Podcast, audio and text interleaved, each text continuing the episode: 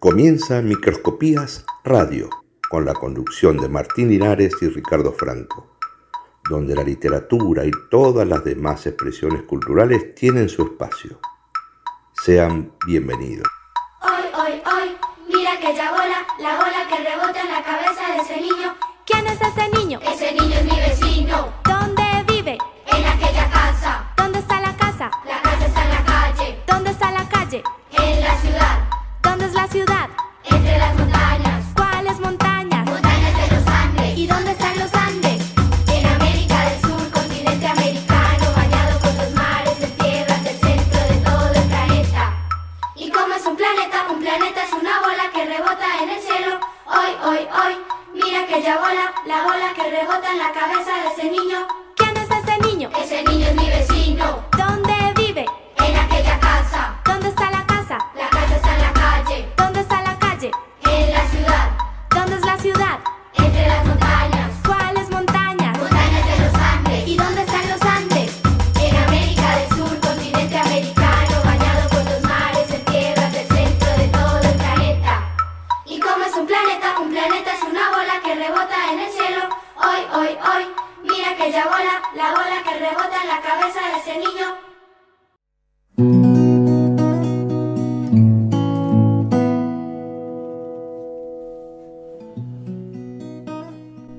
Hola, ¿qué tal? Muy buenas noches, bienvenidos todos a un nuevo capítulo, una nueva emisión de Microscopías Radio, la número 20. Cambiamos de década. Muy bien. Así que, ¿qué tal? Buenas noches, don Ricardo Franco, ¿cómo está usted? ¿Cómo te va? ¿Cómo, cómo le va? Don Martín Linares, muy Eh, buenas noches. excelente. Un gusto estar acá con usted y con los amigos que están del otro lado, este, en una nochecita linda, este, amaguado lluvia todo el día, pero todavía no, no En- se viene En resistiendo. esta tarde gris, digamos. Bueno, sí señor, sí señor, esta tarde gris, con olor a targo. Con olor al targo, exactamente. Eh, vamos a ir por esos lados, ¿no? Bueno, ya que estamos, le contamos entonces. Cuénteme. El tópico para esta semana va a ser justamente el tango, una expresión popular Qué lindo, que qué lindo, vamos qué a ver desde sus orígenes, vamos a hablar con gente que sabe de verdad de todo este tema. Sí señor, Eh, tenemos lindos invitados. Exacto, hacer distinto tipo de referencias.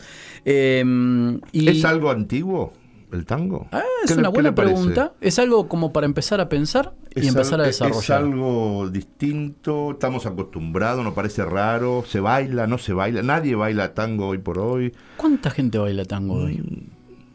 ¿Usted bailó tango? No, yo por el bien de los demás nunca. Pero hoy se vino con el fungi. Hoy ¿eh? sí, Fungi seguramente, Muy porque bien. hoy tenemos un entrevistado de lujo. Sí, señor. Este, que es Luis Alposta, vamos a hablar eh, con él en un ratito. Pero mientras tanto, permítale mm, decirle que eh, estamos multiplataformas hoy. A porque ver. se nos acaba de sumar una nueva plataforma, gracias Pepe Vázquez, somos el... eh, mire usted, somos Ah. el, el- el programa que eh, inicia un nuevo broadcast, ahora que le Opa, gustan esas palabras tan difíciles. Inaugurando caminos. Inaugurando, bueno, abriendo bueno, qué lindo, caminos, sí señor. Estamos saliendo también en vivo por YouTube ahora, ¿sí? Eh, Muy bien. desconozco cómo... El canal, este...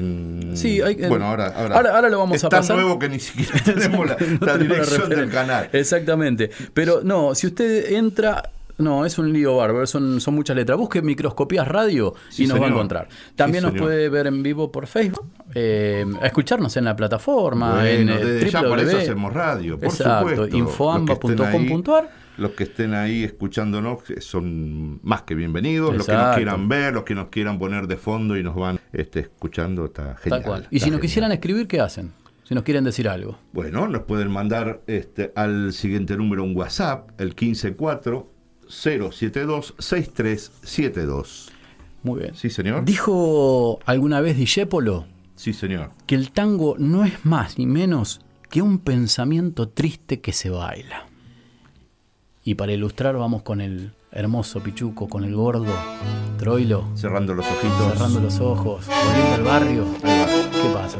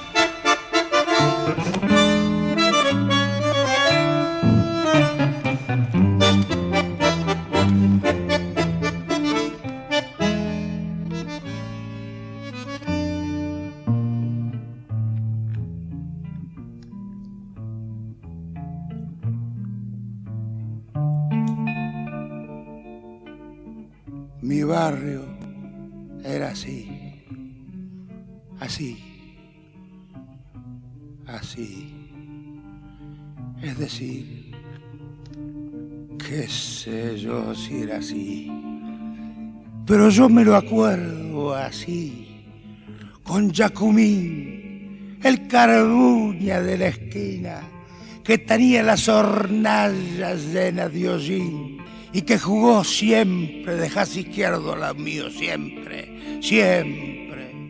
Tal vez va a estar más cerca de mi corazón.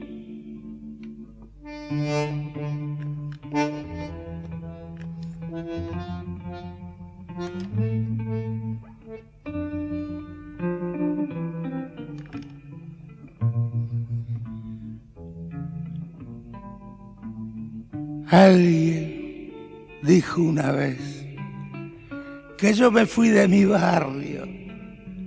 ¿Cuándo? ¿Pero cuándo? Si siempre estoy llegando. Y si una vez me olvidé las estrellas de la esquina de la casa de mi vieja, titilando como si fueran manos amigas, me dijeron, gordo, Gordo, quédate aquí.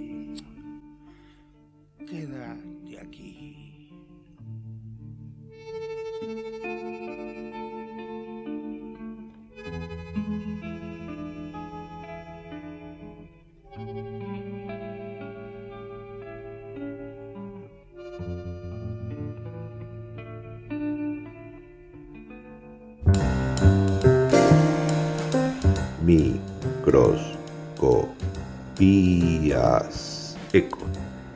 Radio. Ecos. Microscopías Ecos. radio.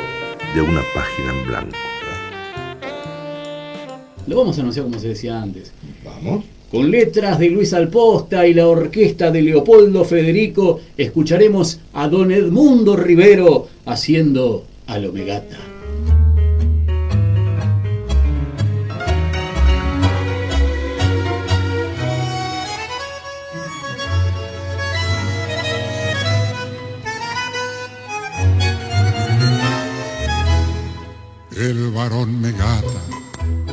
año 20 se tomaba el buque con rumbo a París y fue entre los tangos y el dolce farniente que el japonesito se hizo bailarín. Flaco bien plantado, pinta milonguera, en pilchero duque, aunque era varón, bailó con Pizarro y una primavera empacó los discos y volvió a Japón. Y así llevó el tango a tierra nipona, donde Gratarola lo enseñó a bailar. Cuentan que Megata no cobraba un mango por amor al tango y por ser acá. No solo enseñaba cortes y quebradas, también daba clases de hombría de bien, junaba de noches y de madrugadas, piloteaba aviones y más de un Belén.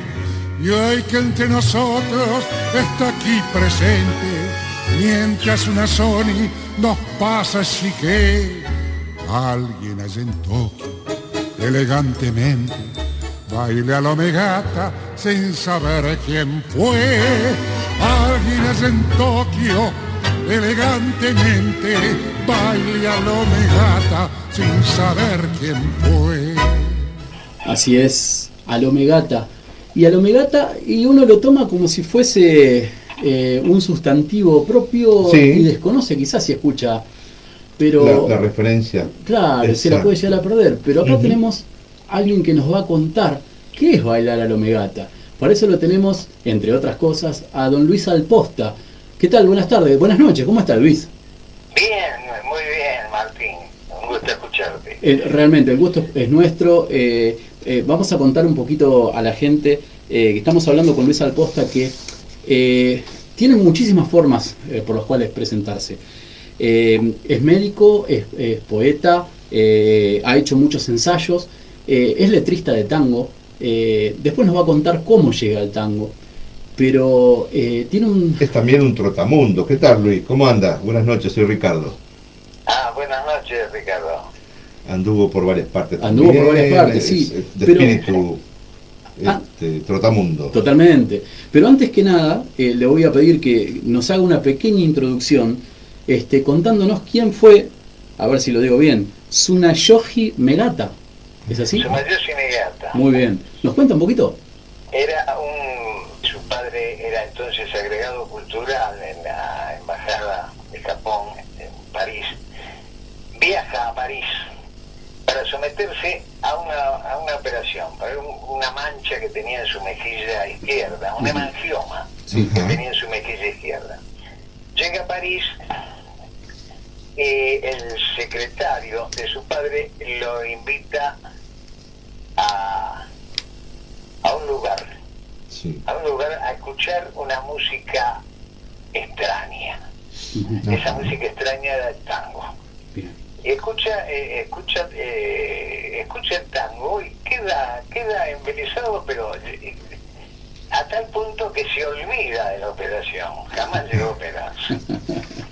Y decide aprender a bailarlo. Bien. Contrata los servicios de un tal Pradir, que era un profesor muy muy reconocido en, eso, en, ese- en esa época.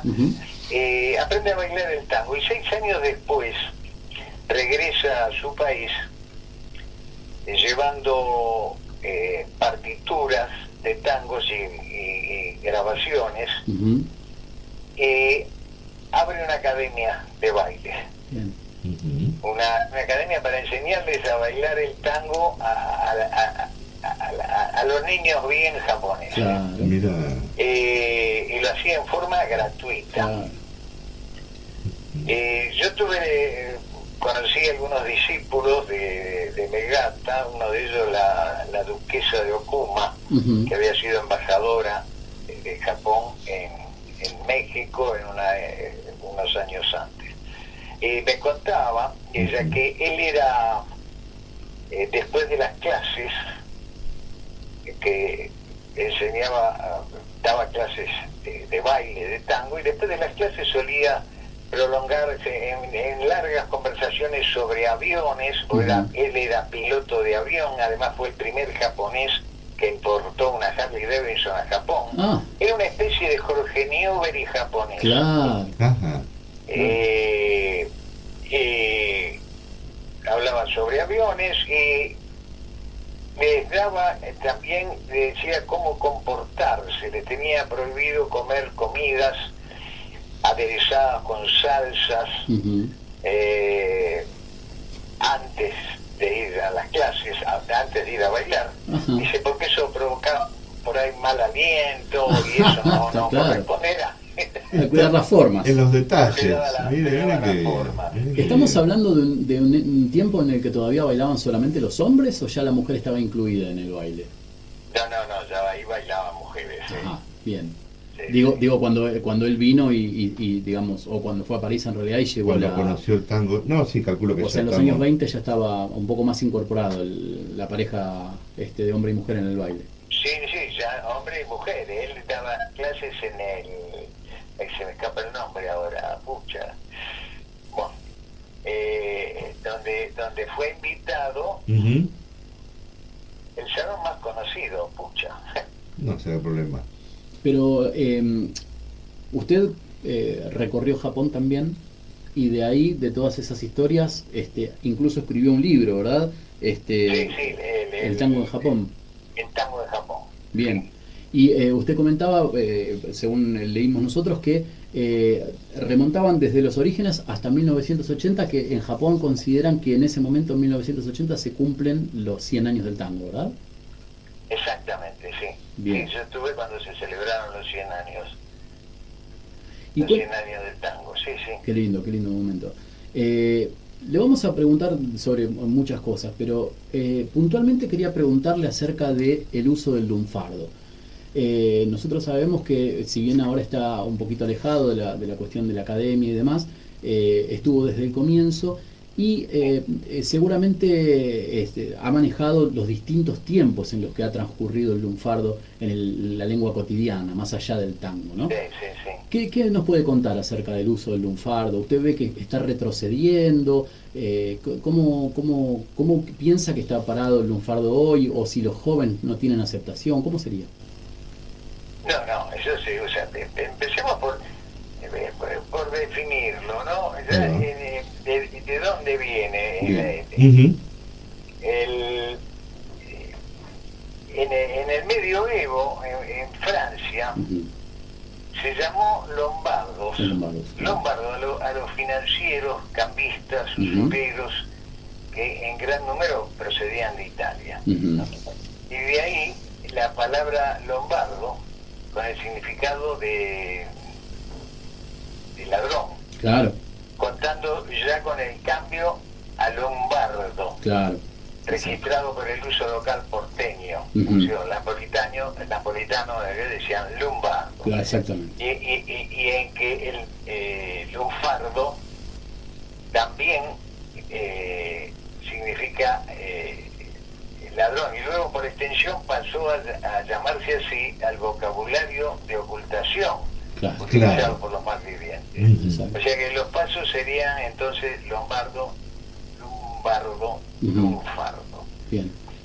La, Re- Real Academia se ha cuidado... todo esto, Sí. sería algunos antiguos lombardos Sí. de mala reputación que les estaríamos debiendo una palabra, Claro. que, que mucho tiene que ver con la, con la parla nuestra de cada día. Totalmente. Totalmente. Eh, e incluso la Real Academia se ha tenido que cubrir, ¿no? Porque a lo largo de, de los cambios que se han sucedido, porque inicialmente el lunfardo estaba eh, hablado como un lenguaje de delincuentes. Eh, y después este se, Ya se- se van incorporando. O sea, Claro. el lunfardo, a- a- a-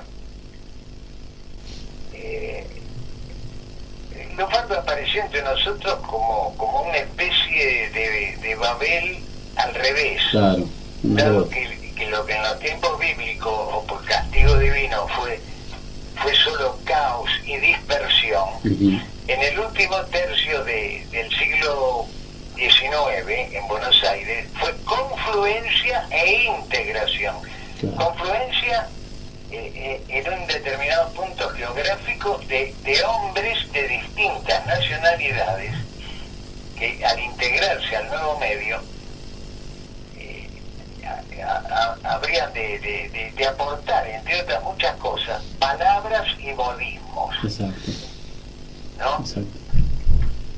Se trata de un repertorio de voces que eh, muchas de ellas, como les dije, traídas por la inmigración, que comenzaron a desarrollar entre nosotros una, una, una existencia paralela al habla común para terminar en, en no pocos casos siendo asimilada por nuestro lenguaje familiar y coloquial. totalmente. Eh, dice, que en su comienzo solo se lo hablaba en, la trastienda del idioma, no, no por eso dejó de, de ser escuchado. Y ha sido en la calle, en el conventillo, en el café, en el sainete, en la poesía popular, en las letras del tango, donde ha venido a encontrar el, el medio más apto para su difusión. Era un cierto código para que no lo entendiesen todos, ¿no? Era un ¿Cómo? código. Que era un cierto código, un, un cierto modismo de hablar para que no lo entiendan todas las personas, ¿no es cierto? Era ese el, el motivo del Sí, no, no, lunfardo. ese es el, en, en su, en su, en- en- en el lunfardo, es como el idioma de lo, pero después El intramuro, claro. Y, y fue saliendo, se, se fue se tomando raíces populares. voces coloquiales, familiares. Exacto.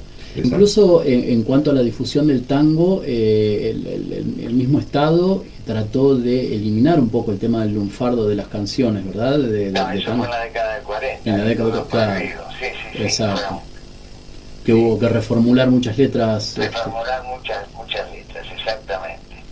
También estaba mal visto en ese momento el, el lunfardo, no estaba valorado.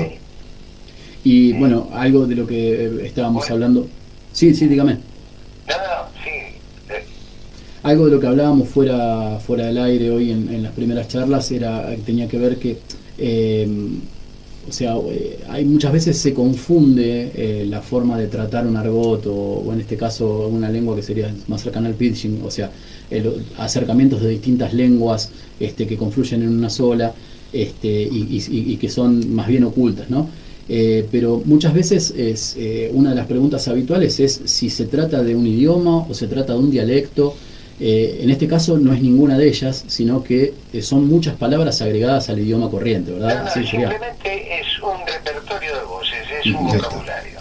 Bien. Ah, Porque un, un- un dialecto eh, es, la, eh, es la variedad de, de una lengua que se habla en un determinado territorio. Claro, Es, es una lengua que deriva o es hija de, de otra. Claro, Es decir, por ejemplo, eh, todas las lenguas románicas son dialectos del latín. claro, Es decir, no es, no es un dialecto, no es un idioma, porque no, no tiene sintaxis propia. claro. Tampoco es una, bueno, de jerga, lo mismo. Jerga es una modalidad lingüística eh, especial de un determinado grupo social o profesional. El lunfardo es un repertorio de voces. Eh, sería eh,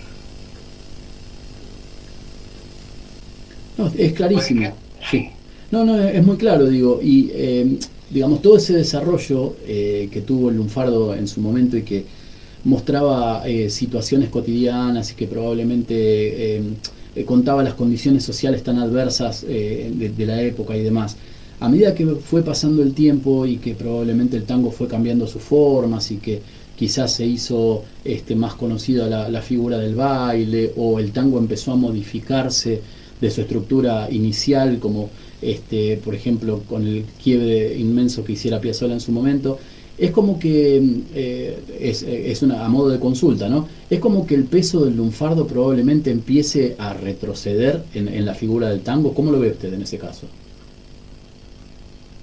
Bueno, eh, el lunfardo, no, el, el- lunfardo está vivo, siempre se siguen creando y recreando palabras. Claro. No, eh, no, no, eh, también el, el, el lunfardo, entre comillas, no es un fenómeno privativo de los porteños. Todos los pueblos han tenido siempre sus voces jergales, sus Ujú. desde las tribus nómades, bohemias y gitanas hasta, hasta los parias de la India. Eh, En Inglaterra es el slam, en Francia el argot, el coa de los chilenos, la giria de los, de los brasileños. O sea que el, el- el- el pueblo sigue creando y recreando palabras. Está muy bien. ¿Y, y usted eh, ve que, digamos, ha retrocedido eh, o, o- Sí, o- hay palabras que se olvidan, que quedan, Claro. pero pide sigue teniendo vigencia. Total. Claro. Guita, Sí, sí. ¿eh? Ah, sigue Guita, hablando de- claro. El bondi. Bueno, muchos, muchos ejemplos, ¿no? No sé si hay letrista. Mina, ¿No? Bacán, qué sé yo. No, que Bacanes quedan poco, pero no importa. claro, pero eso ya pasó por otro lado. Eh, No sé si quedan letristas, este, Luis, que usted conozca de, de tangos en lunfardo. ¿Cómo? Eh, eh, ¿Permanece, existen letristas hoy en día de, de tangos del lunfardo? Sí, sí, cómo no. Bien, bien, bien, bien. Sí. Entonces se, se el tango, sí, el tango, eh, eh, con respecto a las letras, yo diría, eh, antes de mi noche triste, como decía el doctor Sierra, antes de mi noche triste, nada. Después del último café, Mm, otra cosa, no digo nada, Ajá. otra cosa. ok. Eh, hoy las letras le cantan a otras cosas, se cantan, eh, se canta de otra manera, pero se siguen escribiendo tangos. Sí, sí, sí, totalmente. Con respecto a la música, bueno, digamos que los melodistas brillan por su ausencia. Hoy no hay un nuevo tango que se pueda silbar, aunque ya nadie silbe, ¿no? Sí, sí, sí. Qué cosa Sí. se ha perdido, es verdad. El, el- el silbar a la mañana, ¿no? Este, Ahora, en cuanto a su expresión bailable, Sí. 10 puntos. Aunque se sigan bailando preferentemente los que fueron compuestos en el año 40. claro. Claro. Se viven otros tiempos y el nuevo tango lo, lo- lo refleja. Aunque pareciera que hoy hay más libros que partituras. claro. Total. Eh, ¿eh? El tango conver- eh, controvertido desde sus inicios, mal o bien, sigue vivo. Y eso es lo importante. Sí. El Eh, tango, que el tango estaba muerto ya se decía a principios de 1900. Lo quieren matar, pero sigue, sigue ahí dando vueltas, ¿no es cierto? Como expresión popular, ¿no? Ahora, lo que sí que se, sí, díganos, sí. eh, porque eh, ya nadie aprende nuevos tangos y los canta, como, como era costumbre en otra época. No, no, no solo se ha perdido esa costumbre, sino que, que, que cada día se hace más visible el desdén o el poco interés por la poesía en general, ¿no? Claro. en una, en una cultura en la que predominan lo- los medios masivos de comunicación, es muy significativa su ausencia Sí. en casi todos los programas. ¿eh? incluyendo letras de tango, aún las revistas literarias, de los suplementos literarios, de los diarios, se ocupan de ello escasamente. Totalmente. Nos, nos, nos estaría hablando de un empobrecimiento, de una de la sensibilidad y de una, una disminución del valor y sentido de la palabra para la mayoría, lo cual podría ser también una muestra elocuente y, y- y temible de la sensación y hasta de la convicción de, tran- de transitoriedad, de contingencia, de insignificancia que están presentes en el hombre de hoy. Tal cual. Y en ese sentido, en el, en el rescate de la poesía, eh, me parece que, eh, que no- entiendo que fue por un encargo, pero usted se animó a algo muy, muy difícil que fue eh, el llevar a Lorca al lunfardo, ¿verdad? Sí, fue en, en abril de 1993. El, el profesor Jesús Alonso Montero. De, de la Universidad de Santiago de Compostela, organizó un primer congreso de, de poetas alófanos, Ujú. eh, alófonos, perdón, Sí, en, sí, sí. en lengua gallega, es decir, de poetas que usaron el idioma gallego sin tenerlo como, como lengua materna. Exacto. Exacto. Y el ejemplo clásico es Federico García Lorca, quien nos dejó seis magníficos poemas Galegos. galegos Ujú. Sin hablar el, el- el gallego, impresos en el, en el año tren- 1935. Ujú. Y Alonso Montero Sí. no solo lo invitó al doctor Antonio Pérez Prado a participar en dicho congreso, sino que ade- además lo sorprendió con un pedido. Quería poner esos poemas de Lorca. En, en muchas lenguas, vivas o muertas. Y la tarea era conseguir traductores buenos al, al guaraní, al, al quechua, al Claro. mapuche y al lunfardo. Y Qué no tuvo suerte con aquellas lenguas indoamericanas, pero salió del brete con respecto al lunfardo. Claro. Y tal vez al, al- al saber él de, de mi amor por Santiago de Compostela y de mi amistad con, con Otero Pedrallo y de mis visitas a la casa de Rosalía de Castro, en la que alguna vez ayudé en la poda del Parral, fue lo que lo llevó a, a Pérez Prado a pensar en mí. Claro. Y gracias a él el resultado fue Lorca en Lunfardo. Un libro que, que él prologó y que posteriormente fue publicado.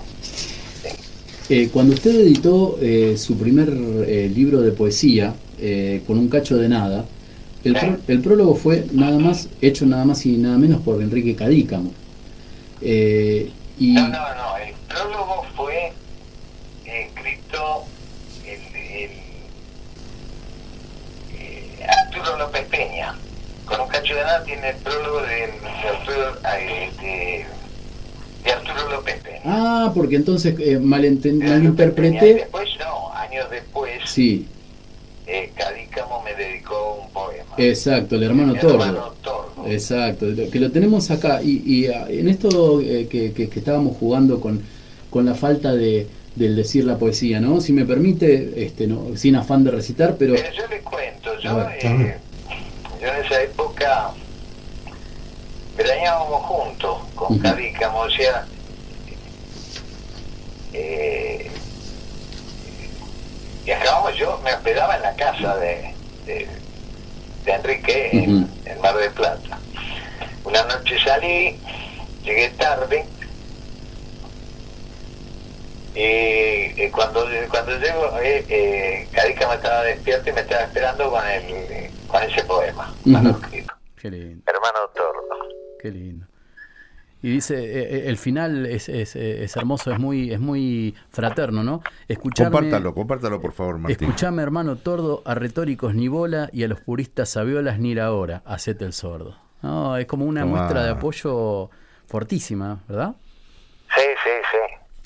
Y este, ¿qué, qué recuerda de ese ambiente? ¿Qué se vivía en esa época? Imagino que los, los artistas eran muy, mucho más allegados de lo que son ahora, quizá los artistas populares. Eh, ¿qué, qué nos puede traer de esa época? ¿Qué nos puede contar? Sí, bueno, era. Eh,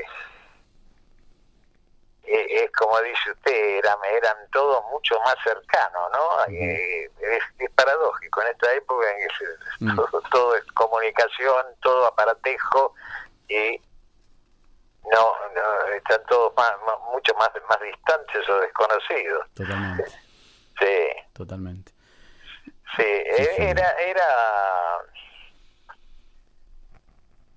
eh, la, la época de, bueno, la época de, de- de la que, que me tocó a mí en suerte vivir, bueno, fue la- el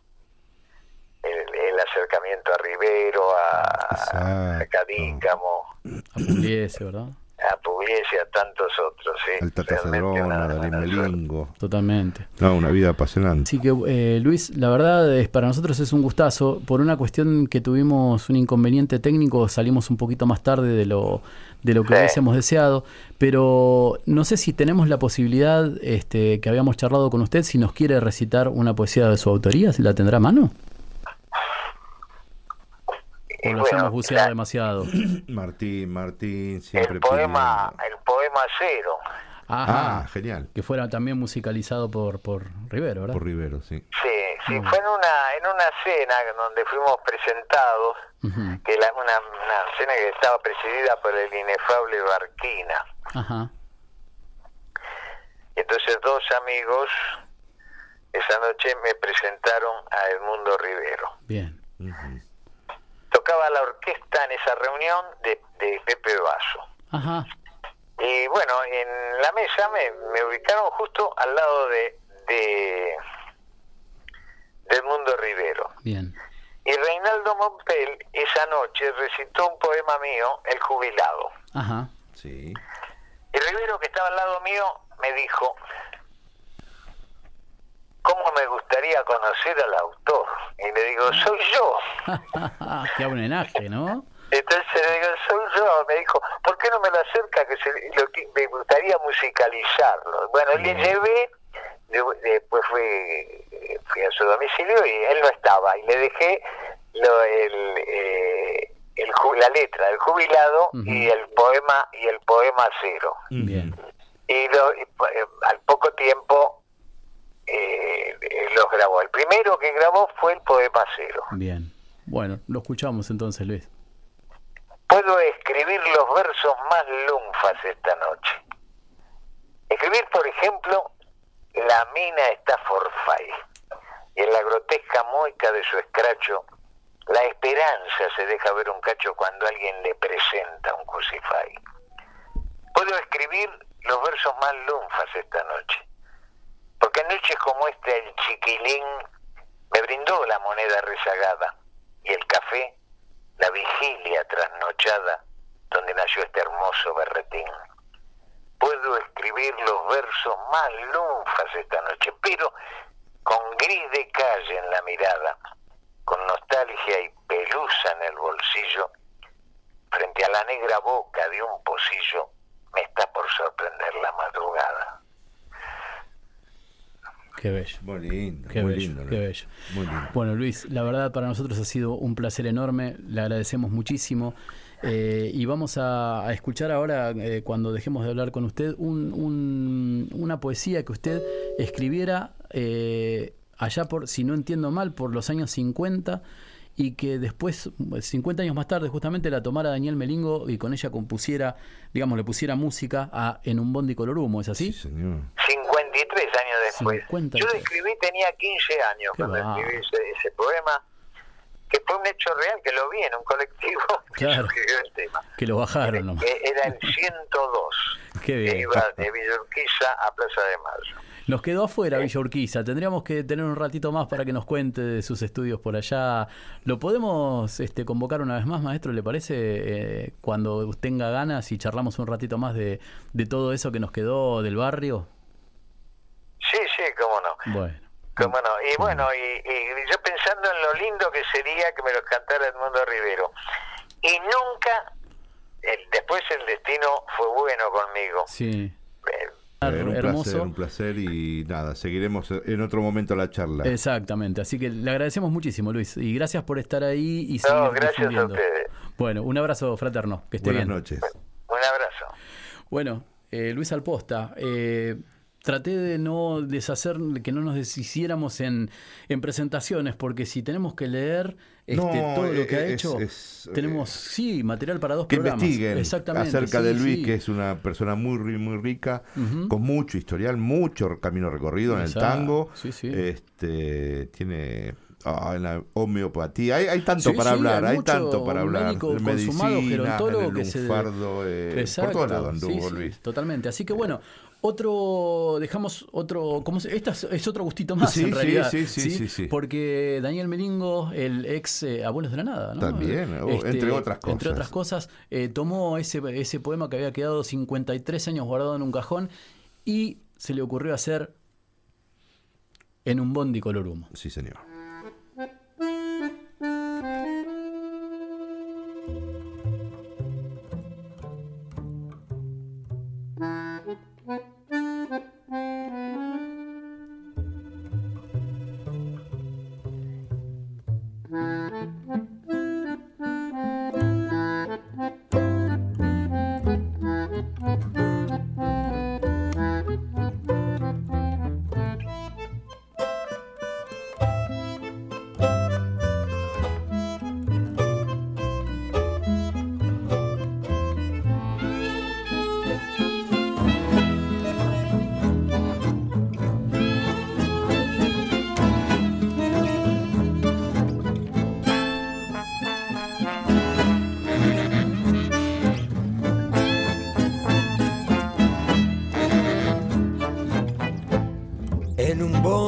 Color humo que al trocén se dirigía, presencié una fulería que resultó una función. Vi como un pobre chabón palpándose la sotana, le batió un punga la cana y este al verse acorralado buscaba desesperado aligerarse del paco, fruto digno del atraco que le fuera deschavado.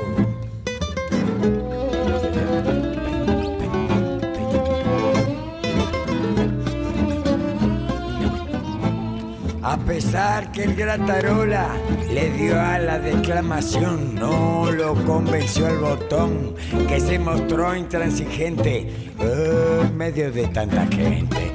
Ya frente a un oficial, teniendo corrido el dial, se le acabó el reportaje. Y al revisarlo de ultraje, en una forma fulera, lo portaron en galera.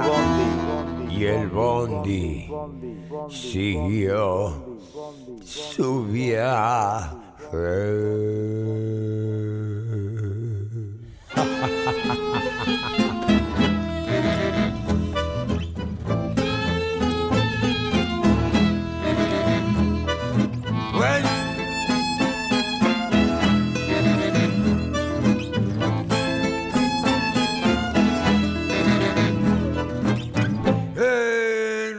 Bondi color humo.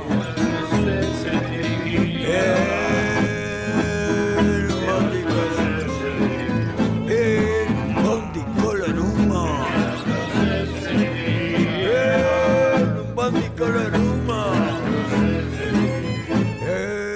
En un bondi color humo.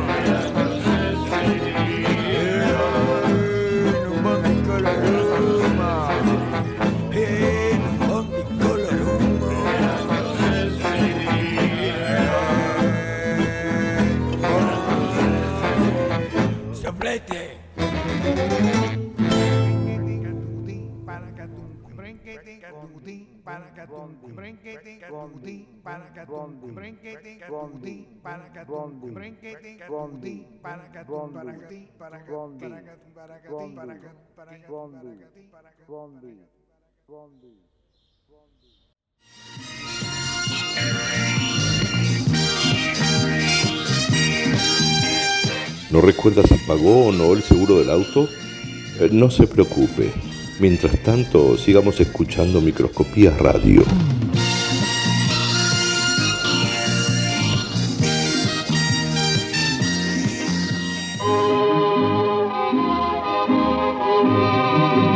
Y a partir de ahora es Kelly Gavinoser quien nos invita a recorrer parte de su laberinto literario. Des yeux qui baisser les miens, un qui se sur sa bouche. Voilà le portrait sans retouche de l'homme auquel j'appartiens. Quand il me prend dans ses bras, qu'il me parle tout bas, je vois la vie en Muy bien, otro placer que nos vamos a dar hoy, que tenemos la posibilidad de, de hablar con Kelly. ¿Cómo estás, Kelly? Bueno, eh, en un aspecto muy bien, en otro bien, en otro la pregunto. Bueno. Bueno, tenemos dos bien. Bueno, eh, tenemos dos bien. Bueno, bueno, bueno, no es poco, no es poco, no es poco. Y por supuesto, si no, por las, por las dudas, porque todo es por las dudas ahora. Sí. ¿eh? Exacto. Por el cual. momento estamos así. Por supuesto. El valor del instante, como en la poesía. Es verdad, es verdad. Exacto, exacto. Bueno, eh, vos viste, esta semana nos está convocando el tango. Bueno, pero qué, qué cosa, ¿eh? Primero dije, uy, tango. Sí, yo no, no estoy cantando tangos Ajá. ni escuchando tangos ahora, pero sin embargo, me, me trajeron la memoria perdida, la memoria antigua. Sí. Eh, lindo. me, acuerdo, me acuerdo y lo digo de, de mala persona que soy. Mi Ah. mamá, que era amante de la música clásica, me tiró allá por mis 17 años tres copas de tango. Mm, por haberlas bailado muy bien. Ah, Estamos, Oh. así que Mira de, de- de la, mu- de, de- de la danza clásica a la española y al tango. Qué bien. Ese- ese- ese- eso sí que no lo conocíamos. Eso no lo sabíamos. Y bueno, pero ahora, ahora lo saben porque yo yo a- ahora lo recobro en mi, mam- en mi, en mi- mi- ay, en mi memoria yo sé, ya ven que tal tan tan mudeo. Claro. Es la memoria afectiva, ¿no? La que se toca en estos casos. Claro. ¿Pero qué me decías? ¿Que no te permitían bailarlo? ¿Estaba mal visto? Pero una ofensa al, al Ah, baile. mira. ¿Cómo? ¿Cómo? Y bailarina y- clásica, ¿cómo va a bailar? Claro. Y en un lugar de retiro me gané las tres copas. Ganadora de concurso, Muy mira bien, Kelly, muy, muy bien. bien. Y, y se me ocurre, Kelly, que quizás... ¿Qué, eh, qué le parece? Bueno, me, me imagino que quizás estarías más cercana al estilo eh, a, a don Nicador Paredes, por ejemplo, ¿no?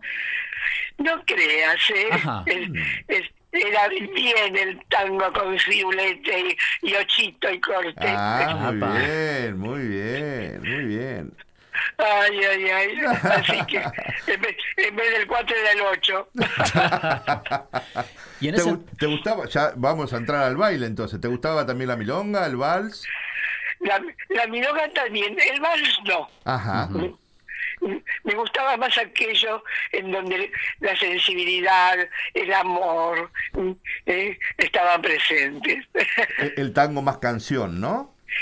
Exactamente Bien. cómo fue, justo me tocaste el tema, Ujú, cómo bien. fue el tango canción, el día que me quieras, Ah, Claro, claro. eh, Gardel y de Pera. es un... que no sabemos porque me bu- busqué en, en muchos llamados biógrafos así que que no tiene nada que ver con el cine así que que hacían derivar el tango el día que me quieras de un poema que era la época que yo también decía versos en público. Entonces eh, que yo decía eh, poema de Amado Nervo el día que me quieras Ajá. Ah, el gran post romántico en donde naturaleza y amor estaban constantemente consustanciados en la mayor parte de su poesía, además de los escritos filosóficos Claro. de, bu- de búsqueda del ser. Claro. Estamos. Exacto. Así que es notable porque el poema de Rubén Darío eh, empieza así, el día que me quieras, Ujú. tendrá más luz que junio. El día que me quieras será de plenilunio. Y promediando el poema dice, y todas las primaveras que hubo y habré del mundo serán como cuando me quieras. Es un poema larguísimo. Pero muy bello. Pero los biógrafos, eh, los chusmas de aquella época, Mm. Sí. Eh, decían que de Pera lo había robado eh, a Amado. Claro, Mm, claro. Pero no es así. Claro, Las eh. letras no tienen nada que ver. Eh, hoy llamamos mm, en teoría literaria el, el- el intertexto o- es el título. Claro, totalmente. Sí, o sea, tal una- vez le, le- le- le- lo utilizó como disparador, le despertó una imagen y de ahí arrancó para, para otro lado, por supuesto. sería Y un- que bien, y que bien, Ricardo, ut- utilizaste el término disparador que apareció en todos los talleres literarios hasta el día de hoy. ¿eh? Bien. Y- otro otro nombre común hoy actual que antes no se usaba pero y lo que antes se usaba Sí. pero no se conceptualizaba ni visualizaba eh, en su momento de existencia y ahora tampoco Mm. es la, la relación y la diferencia mm, que hay entre poesía mm, y música y entre la no poesía escrita Y música. Con esto di- diferencio a dos personas, a los letristas y a los poetas. Bien. ¿Dónde está Cosa la diferencia? muy ardua, frontera muy difícil. Eran especialistas, ¿no? El que era letrista no se metía en la música, el músico solo intervenía en la parte musical, era así, ¿no? Mm, algunos decían que era así, otros de otra manera. Ajá. Porque, porque muchos de que, que nombramos hoy letristas, Sí. aunque algunos de ellos así se nombraban, mm, no muy seguros, mm, eh, era que muchos que eran nada más que letristas se nombraban poetas a sí mismos y no eran nada más que letristas. Claro. Entonces, si queremos a, a la luz de lo que estás diciendo, Sí. eh, tener una noción de las fronteras y no fronteras, podemos decir que el letrista no tiene nada que ver con, con los poetas. Claro. ¿Y el poeta en ese sentido ti- eh, tiene una mayor utilización de las figuras retóricas, decís, en el tango y demás?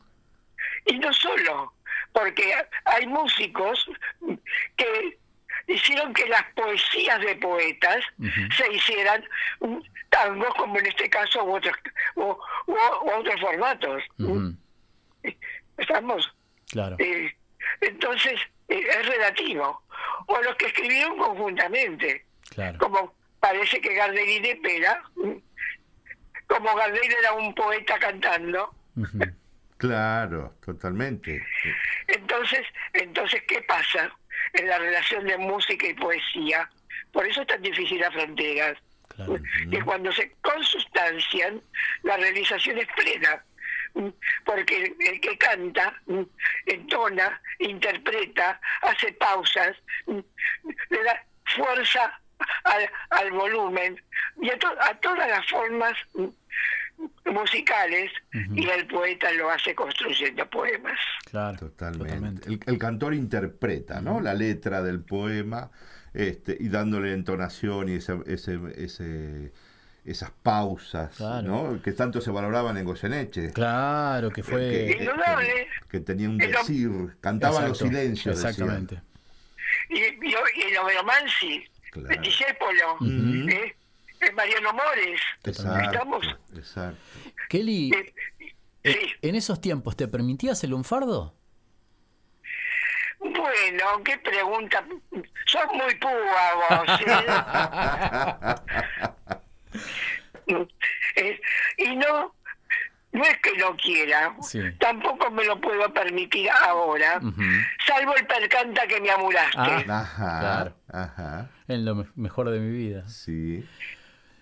Tiene que tener mucha fuerza expresiva el lunfardo para que lo admita como formando parte de, de lo musical, del habla y- el, su uso en la canción, en el tango o en cualquier otro, otro fenó- fenómeno musical.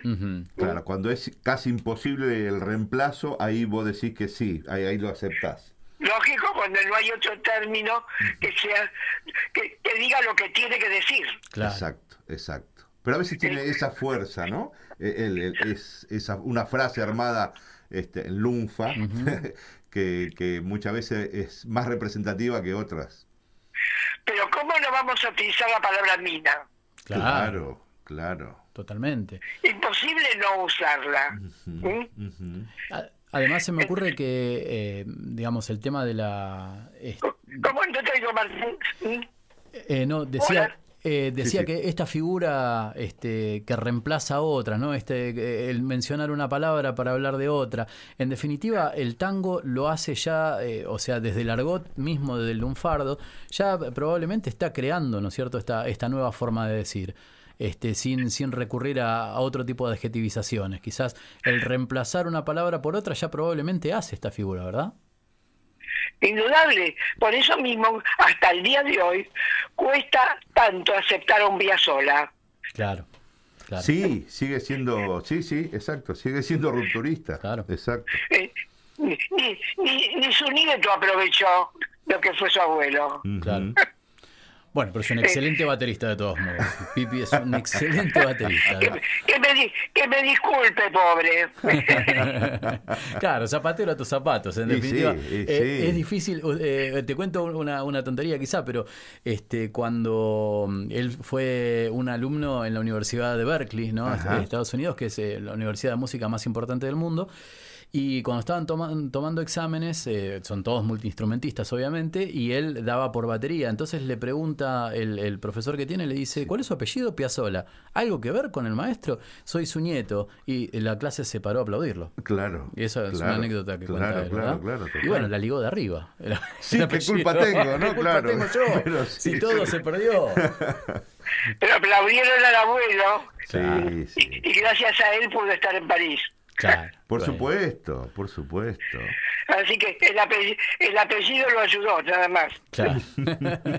bueno, pasa en tantas otras figuras, no Es necesariamente de la música. Claro, claro, claro. Pasa en la política, pasa en la industria, pasa en A veces partes. ayuda y a veces es también un peso. También, y es también lo una es. condena. También depende cómo se toma, ¿no? Sí. ¿Y calzás los fungi todavía, Kelly? ¿Cómo? ¿Calzás los fungi todavía? Por supuesto. Ahí está, muy muy bien. Muy bien. A ver, toda historia que tiene valor vive en, en el presente y en el futuro. Muy bien. Claro. Muy bien. Claro. Sí, sí, sí. A eso se le suele llamar clásico y ese nombre le queda corto. Muy bien, muy bien. Y, es lo que se nombra como conceptualmente como vigencia de. Claro. Ujú, ujú. Y la vigencia es un rescate de valores, Tal cual, tal cual. no es un todo, son partes de que se van haciendo integradas con otras. Totalmente. ¿Estamos? Totalmente de acuerdo. Por, por eso el, el tema, ¿dónde están las fronteras genéricas? ¿Dónde están las fronteras entre letristas y poetas referidas al tango o a otras formas musicales? Seguramente. Excelente. Sí, sí, sí, sí. Muy bien. Kelly, ¿tenés Bien. algún tango preferido? Uno busca lleno de esperanzas. está, uno de Mores. Sí. Sí, sí. Y sí, siempre me, me tocó desde lo musical y desde su profundo contenido, Ajá. que son las dos palabras claves. Busca, búsqueda y esperanza. Sí, sí, Excelente. totalmente. Excelente. Totalmente. El porvenir. Entonces, de- desde los primeros versos, eh, dije, eh, esto me pertenece. Claro. Claro, ya, ya está una declaración de principio, ¿no? De- vamos por acá. Totalmente. Ni, Muy bien. ni más ni menos, y también un plan de acción, porque es lo que trato de hacer, mm, por lo menos de a poquito y fragmentariamente. Pero por supuesto que Impresionante. Bueno. Kelly, la verdad, un gustazo. Hoy el programa se nos hizo medio tardongo y disculpas, pero tuvimos un problemita técnico, así que tuvimos que pedirte que salgas más tarde. Mil disculpas, pero un gusto No, siempre. por favor, yo tampoco escu- pude escuchar la, ra- la radio porque no, no le anda Iliana acá a la tablet y compañía. Bueno, Bueno, quédate tranquila que después se lo pasamos por, por las Después redes. te no lo hay paso. ningún problema. No ningún problema. Un millón de gracias, Kelly. bueno, Muy bueno. buenas noches. Un, be- un besote para los dos. Chao. Dale, gracias. Grande, etcétera. Chao, Chao, chao. gracias. Bueno, Kelly Gavinoser es lingüista y, eh, como ella decía, es un poquito púa, ¿no? Pedirle que incorpore unos términos El del argot. Claro. Sí, no, no, total. Este, Pero, bueno, bien lo dijo, ¿no? Ella, cuando no se puede reemplazar, y sí, es- es- Vamos eh, vamos por ahí. Con eso, Vamos por seguramente. ahí, claro. Exactamente. Bueno, vamos y volvemos enseguida. Nosotros Dale. en este cachitito que nos queda de Microscopias Radio.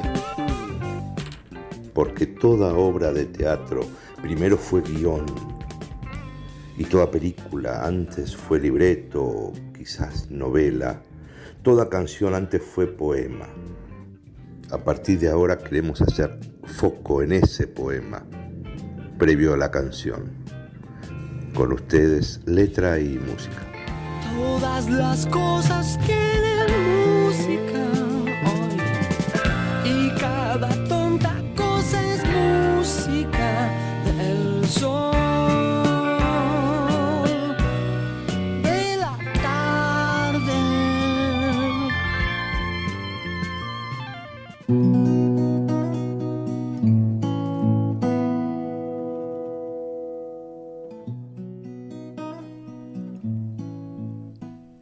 Y llegó ese, ese techito de reparo cuando está lloviendo. Este momento, usted sabe que a veces con la, con la velocidad con la que tenemos que venir con el programa, este, llega un punto en que uno necesita ese reparo, ese descanso.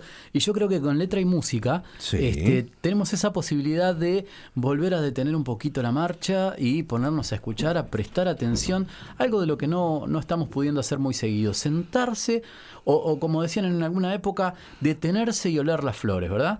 Y creo que este, Ah, qué lindo eso. eh, este, esto nos trae, este letra y música nos trae esa posibilidad. Sí, señor. ¿Sí? Le voy a traer este ¿Qué me trajo hoy? una letra A de ver. 1944. Ajá, ¿sí? bien. Este compuesta. mm, el letrista es Horacio Basterra, fue, ¿no? Horacio Basterra, Ujú. este mm, un montevideano. Bien. Sí. bien, El otro lado de las orillas. y José Dame es el compositor, que era de Santa Fe, si mal no recuerdo. Bien. Eh, fue interpretado, le digo, algunos cantantes que interpretaron esta- este tema. Diga.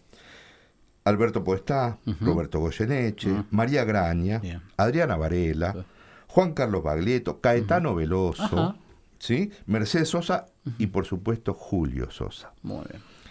Este, si quiere, re- vamos a recorrer un tangazo que para mí me encanta, que el título es bastante eh, escueto, diría. ¿sí?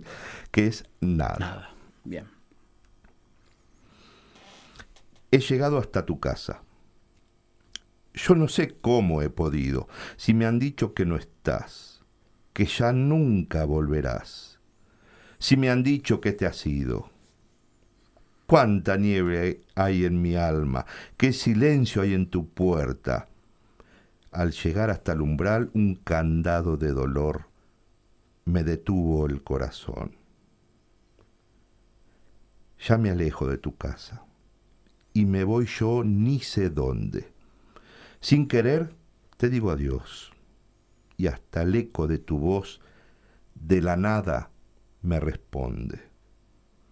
En la cruz de tu candado por tu pena yo he rezado y han rodado en tu portón una lágrima hecha flor de mi pobre corazón. Nada, nada queda de tu casa natal.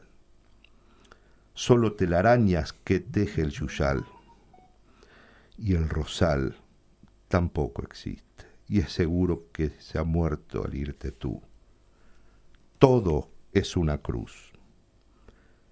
Nada, nada más que tristeza y quietud. Nadie que me diga si vives aún. ¿Dónde estás? Para decirte que hoy he vuelto arrepentido a buscar tu amor.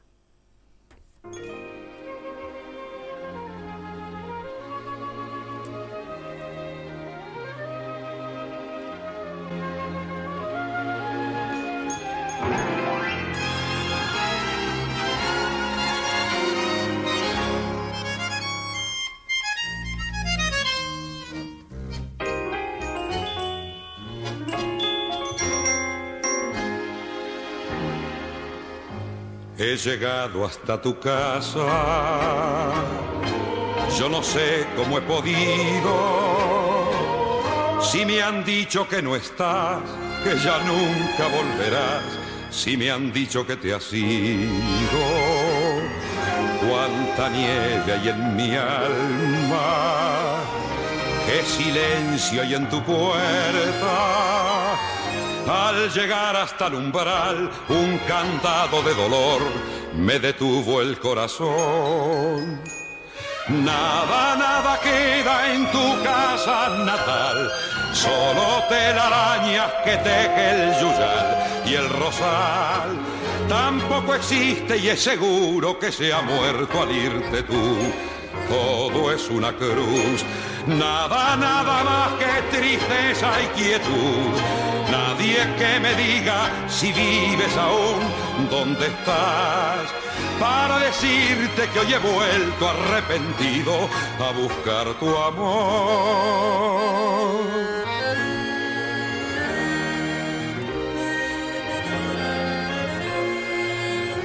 Ya me alejo de tu casa y me voy yo ni sé dónde. Sin querer te digo adiós y hasta el eco de tu voz de la nada me responde en la cruz de tu candado. Por tu pena yo he rezado y ha rodado en tu portón una lágrima hecha flor de mi pobre corazón. Nada, nada queda en tu casa natal, solo telarañas que teje el y el rosal tampoco existe y es seguro que se ha muerto al irte tú. Todo es una cruz, nada, nada más que tristeza y quietud. Nadie que me diga si vives aún, dónde estás. Para decirte que hoy he vuelto arrepentido a buscar tu amor.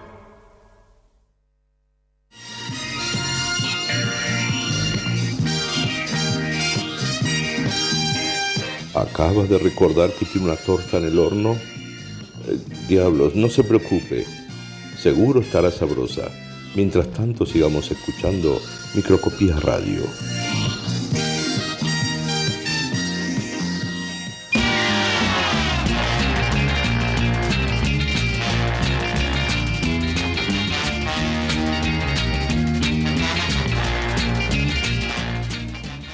De reírte, patán, y pon la radio que ya empezó Microscopías Radio. Cruising the buzz wagon. Maneuvering for position is the Army Surplus Special. Right behind is the Ant Hill Mob in their bulletproof bomb. Creo que toda la seriedad y que hemos intentado construir a lo largo de- del programa, la verosimilitud se pierde cuando llegamos a esta parte en la cual nos, nos- nos- nos recordamos cuando éramos niños y realmente para nosotros es un disfrute bárbaro. Así que bueno, Microscopías Radio un ratito nada más, este, nos queda, pero no queríamos dejar afuera a, a alguien que siempre tiene muchísimo para contar, muchísimo para decir, no solamente de cómics, el cómic es una linda excusa Es la excusa, es la para excusa poder- y para conversar con Marcelo. Sandón. A Y ver, es un gustazo sí, siempre. señor, no queríamos dejarlo. Hola, Marce, ¿estás por ahí? Hola, ¿qué tal? Buenas noches, ¿cómo les va? Muy bien, muy bien. Muchas felicidades, bien, por suerte, todo tranquilo. Qué bueno. Acá estamos, los quería felicitar por los 20 programas. Muchas gracias. Ah, gracias, Porque gracias. la verdad que es espectacular lo que vienen haciendo, así que chicos, buenísimo. Qué Estábamos pensando en hacer algo de unas 190 personas en el estudio, todos bailamos. ¿No? Ah, ya está visto. Bueno, no importa, lo dejamos entonces. Bueno, buenísimo entonces, con esa cantidad de gente en el dedo, genial. Significa que vamos bien, algo bien estamos haciendo. bueno, ¿cómo les va? ¿Todo bien? Bien, Vos, Marce, ¿cómo está? ¿Cómo estamos en la semana? ¿Cómo viene? Bien, bu- bien, buenísimo. Una semana rara, semana de ansiedades, esperando ok. las nuevas restricciones, si, las va a haber, si sí, no.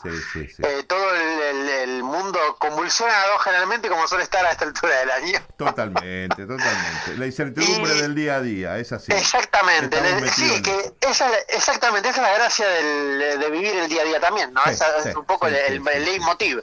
Digamos, el que nunca, eh, como diría Forrest Gump, ¿viste? la vida es una caja de chocolates, nunca sabes qué te va a tocar. Exactamente. Sí, Es, señor, eh, ¿No? sí, señor. Me parece. Realmente. Y hoy, bueno, sí, decime. No, no, no, no, pensaba en eso, que eh, ahora lo único que tenemos, digamos, es como una especie de enemigo común, ¿sí?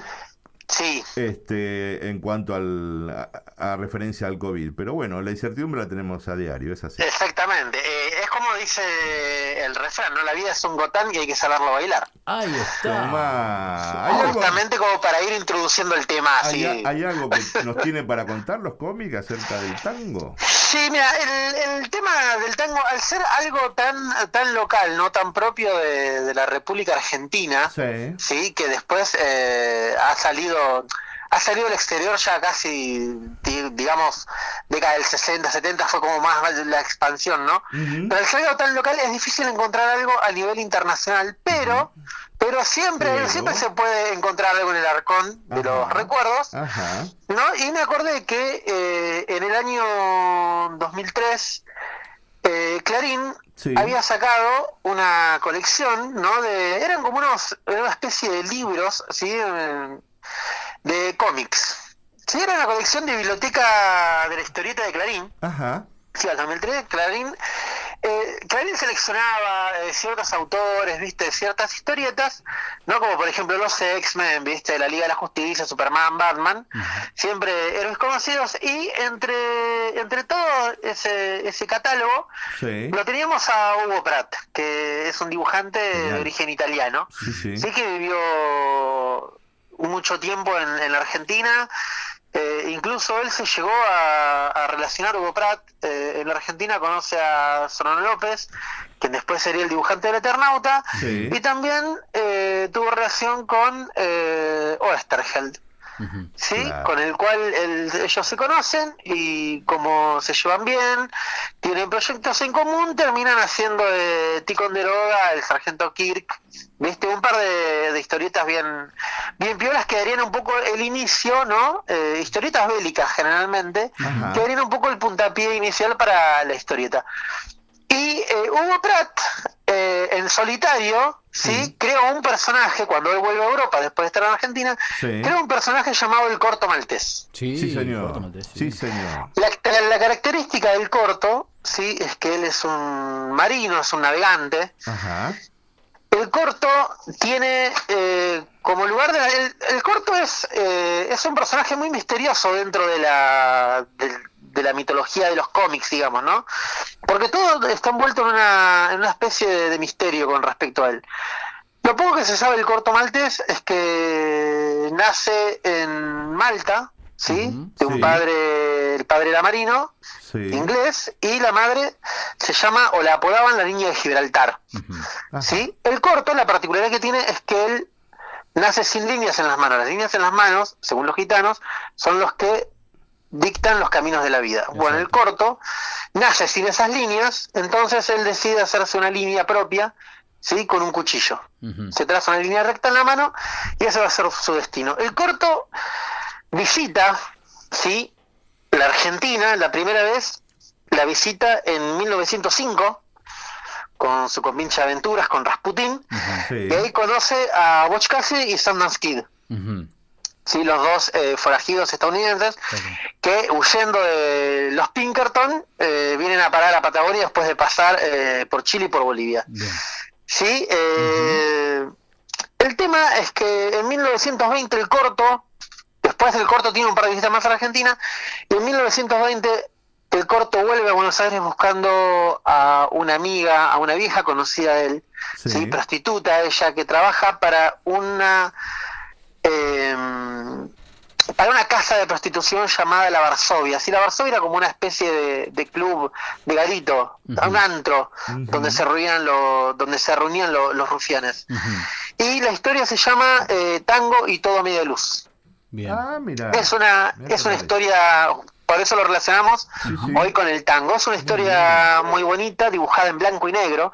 Después Clarín en el año 2010 reedita, ¿sí? En formato de libros cortos, vuelve a reeditar esta historia y la pasa a color, que para mí es un bajón porque Claro. es mucho más lindo leerlo en blanco y negro, El, sobre todo por los contrastes. ambiente, claro, el clima. Por el ambiente, exactamente, los climas son diferentes. Aparte Hugo Pratt, el dibujo de Pratt es muy simple en tango y todo a media luz, es un dibujo muy muy simple, como muy rápido, donde él juega mucho con los, con los contrastes entre la luz y la sombra.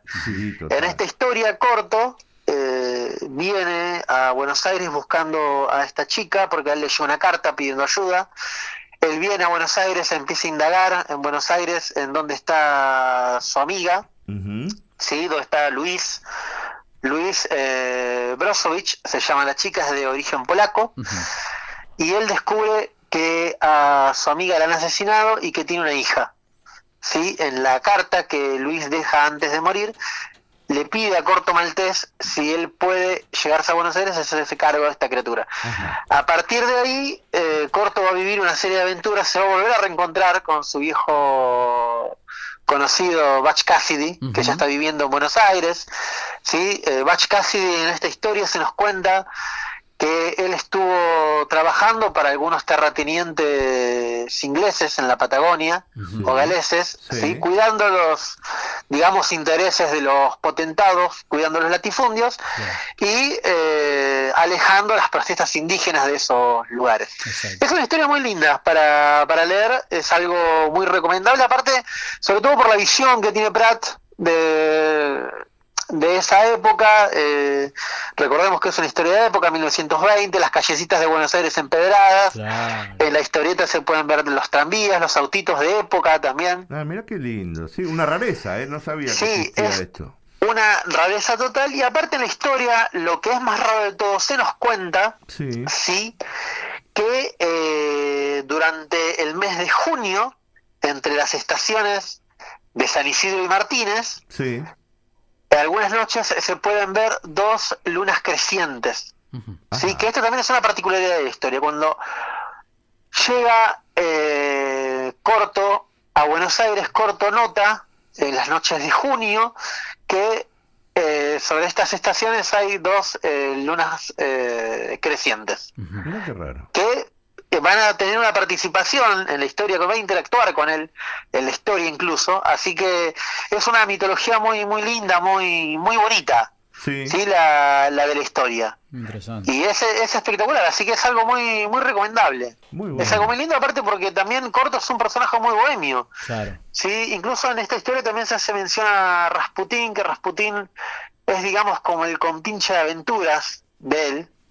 Sí, Rasputín era un militar que trabajaba para los zares rusos, que durante la revolución, eh, durante la revolución Rasputín escapa ¿sí? del régimen ruso al régimen de los zares y se une a eh, Corto Maltés en sus aventuras, también muchas veces lo va a traicionar, muchas veces lo va a salvar, muchas veces van a intentar compartir botines.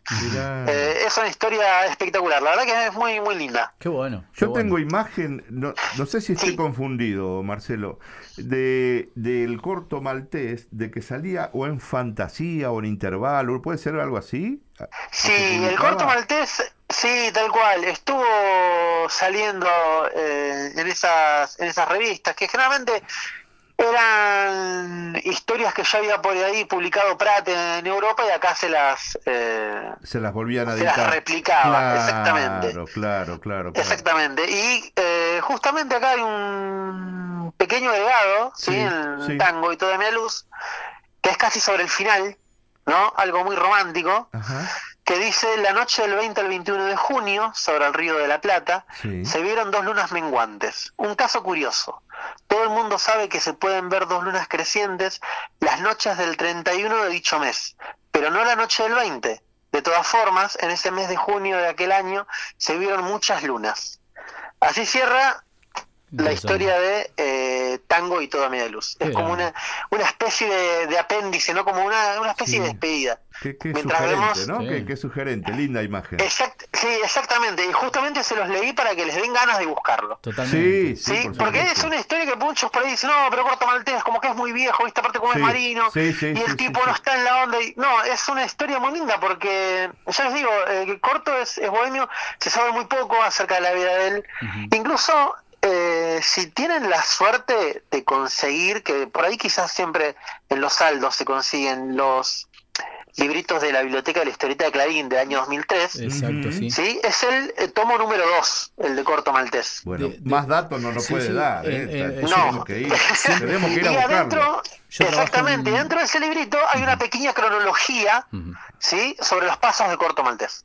Excelente. Y lo último que se sabe de Corto es que él participa de la eh, Guerra Civil Española. Es la última, es el último dato que se tiene de Corto Maltés. Ah, muy bien, bien. Incluso, an- incluso antes de fallecer, a Hugo Pratt en una entrevista se le pregunta eh, dónde estaba Corto Maltés, ¿no? ¿En dónde, dónde está Corto Maltés? Y si Corto, en esta época, en el año 90, Sí. recordemos que Pratt falleció en el 95, Ajá. si la década del 90 el mundo moderno habría lugar para Corto Maltés. Y Hugo Pratt responde que Corto Maltés ya está retirado, seguramente viviendo en Hong Kong, que era uno de sus lugares predilectos, o por ahí quizás en algunas islas del Caribe, ya retirado y que no, que en este mundo moderno alguien como Corto no podría No sobrevivir. tendrías paz, claro.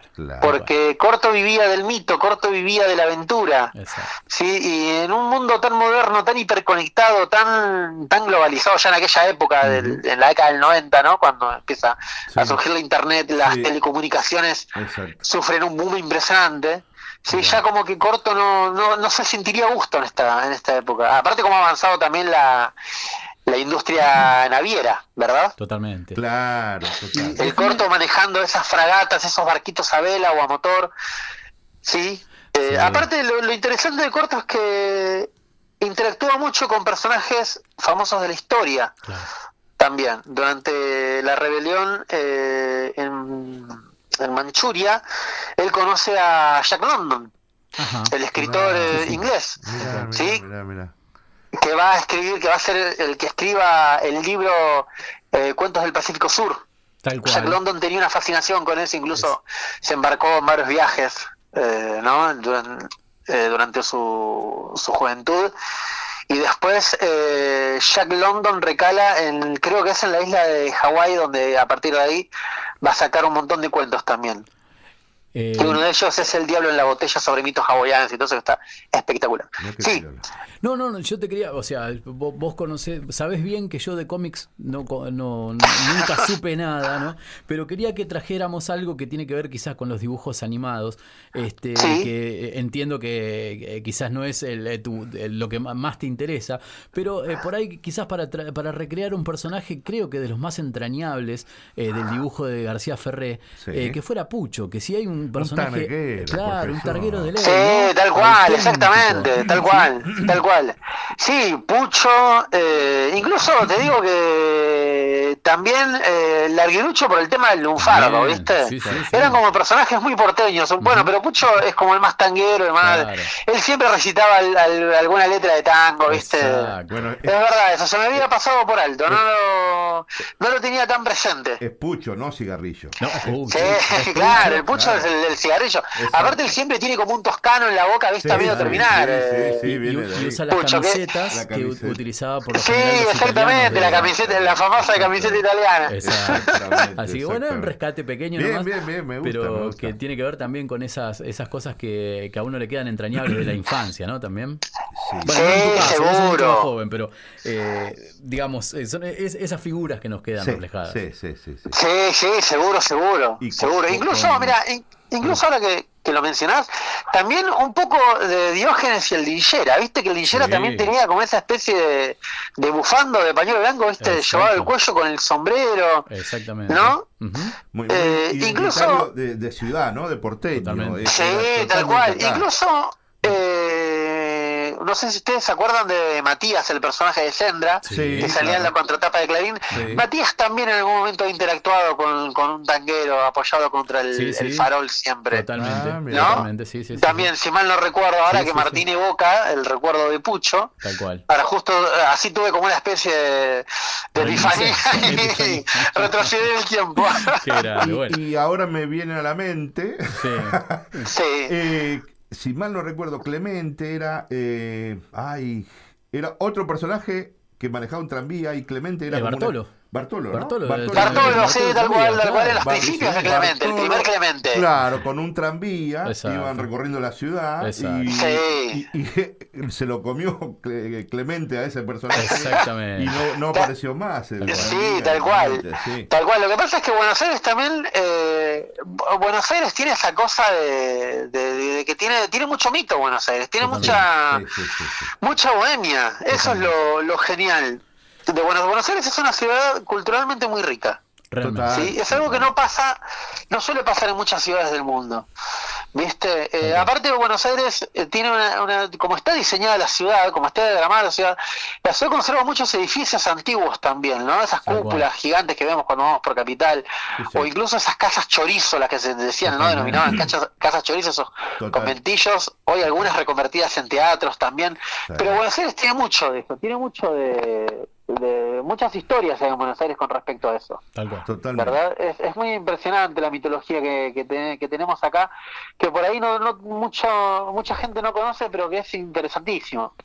No. Sobre todo si vas por el lado de la Recoleta, ¿viste? Tal cual. Eh, tiene, tenemos mucha mucha historia en la calle, eso, es impresionante. Y el lunfardo, bueno, como estaban hablando ustedes al principio del programa, el lunfardo tiene un- hasta el día de hoy se utiliza y, y tiene una preponderancia importante en el lenguaje. Eso es lo que nos hace ser, quienes Sí. somos justamente también. Nos da esa identidad, ¿no? Este, Sí, y sí, estamos porque- hablando desde acá, ¿no? Desde Misiones o desde No, Mendoza.